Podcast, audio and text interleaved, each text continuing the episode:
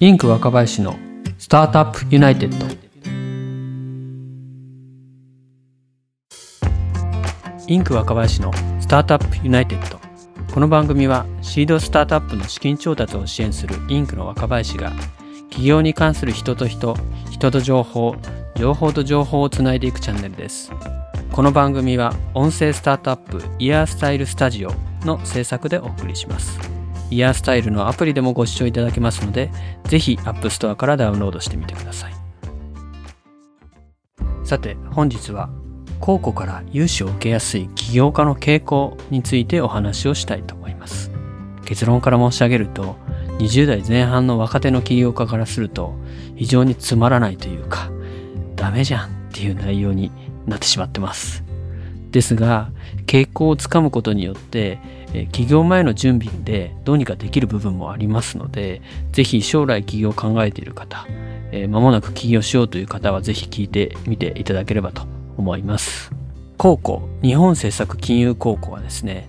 毎年新規開業実態調査っていう統計データを発表しています。その2020年度版が、先日発表されましたので、それを元にですね、お話ができればと思います。新規開業実態調査は公庫が新規開業の実態を把握するために行っているものですあくまでも公庫から融資を受けることができた起業家のみが対象となってますのでこの調査から現在の日本の企業の全体の実態を読み解くってことはできないんですけれども公庫から融資を受けやすい起業家の傾向は垣間見ることができますのであくまでもその方向性でお話ができればと思ってます。えそこにですね、私の主観なんかも交えながら、高校の統計から融資を受けやすい起業家の傾向をですね、読み解いていきたいと思います。高校の新規開業実態調査の結果から大きく分けて2つ、関連する事業の経験と事業の成長モデルが傾向として明らかに読み取ることができます。まず関連する事業の経験という点なんですけども起業時の年齢の統計があります。で結論から言うとこのご時世にもかかわらず、えー、開業時の年齢っていうのは年々高齢化をしてます。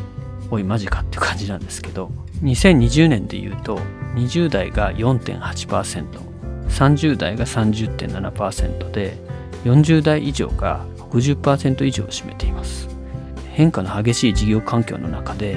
経験が重要っていうことはもちろん理解できるんですけど、まあ、一方で、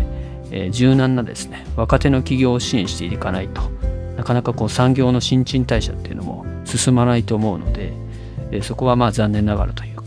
非常にこう保守的な調査結果になってるなと思います。次に経験年数なんですけれども創業2期以内の事業者を対象とした高校の新創業融資という制度では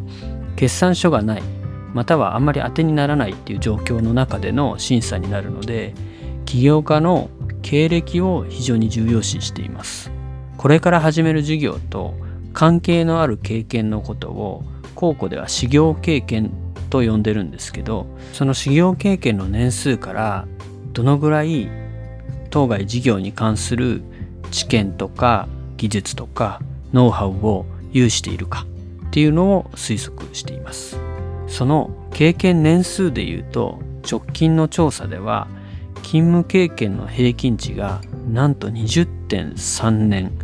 修行経験でいうと14.6年。っていうふうになってます。修行経験の平均値は2017年では14.1%だったんですが2020年では14.6年となっており高校の融資における経験の重要性は年々増しているというふうに言えると思います。次に2番目の事業の成長モデルのお話です。結論から言うとスモールビジネスが多いという傾向になってます。開業動機のアンケートとして半分前後の起業家が起業までの経験や知識技能を活かせるからっていうのを挙げていますこのことからすでに市場が存在して既存市場をベースにして持続的連続的な成長を志向するスモールビジネスでの起業を志向する方が多いのかなと推測します。これはもうもちろん融資という性質上当たり前で仕方がないことかなと思います。一方で、えー、そこから逆算してですねスタートアップは少ないっていう傾向も当然に伺えます資金調達方法の内訳に関する調査では資金調達の種類の中に VC やエンジェル投資家からの出資っていう記載項目がありませんでしたその他の中に含まれているものと推測されるんですけどもその他自体が全体の2%前後しかなくって投資家からエクイティファイナンスを行うスタートアップモデルは融資対象の全体の中では非常に稀な存在と言えます。スタートアップは市場そのものが存在することが不確実で故に急激な成長の可能性をはらんでいるという成長モデルですので利息を収入源として毎月の返済を基本とする融資においては新しく前例の少ないスタートアップよりも市場がすでに形成されていて継続的に着実に成長を志向するスモールビジネスの方が支援がしやすいということになります。次に小さく産んで大きく育てるモデルが好まれるっていう話なんですけれどもインターネットの発達によって企業初期に必要な設備投資は大幅に縮小されました。開業費用に関する調査でも1000万円以上の開業費用が必要と回答した人は2000年で46.3%、2010年で33.4%、2020年では29%まで減少しています。開業費用の推移でも平均開業費用が2000年では1537万円、2010年では1289万円であったのに対して2020年では989万円まで減少しています。このことから開業に要する費用が年々減少傾向にあることが読み取れます。高校を中心とした創業期の起業家に融資する金融機関の担当者からはやはり小さく産んで大きく育てる事業が望ましいっていう言葉をよく聞きますがそうした背景にはこうした必要な開業費用の減少というのがあるのかもしれません。いかがだったでしょうか？若手の起業家にとっては元も子もない話で大変申し訳ないんですけれども以上の話から大人で経験が豊富で少ない元手で始められて前例の多いスモールビジネスが融資を受けやすいという傾向にあることが分かりました。ですがこれらは売上の着実な伸びなど事業の実績で十分カバーすることができます。20代の起業家でかつスタートアップであっても融資に成功している事例は多数あります。傾向が分かれば対策が見えるということだと思いますので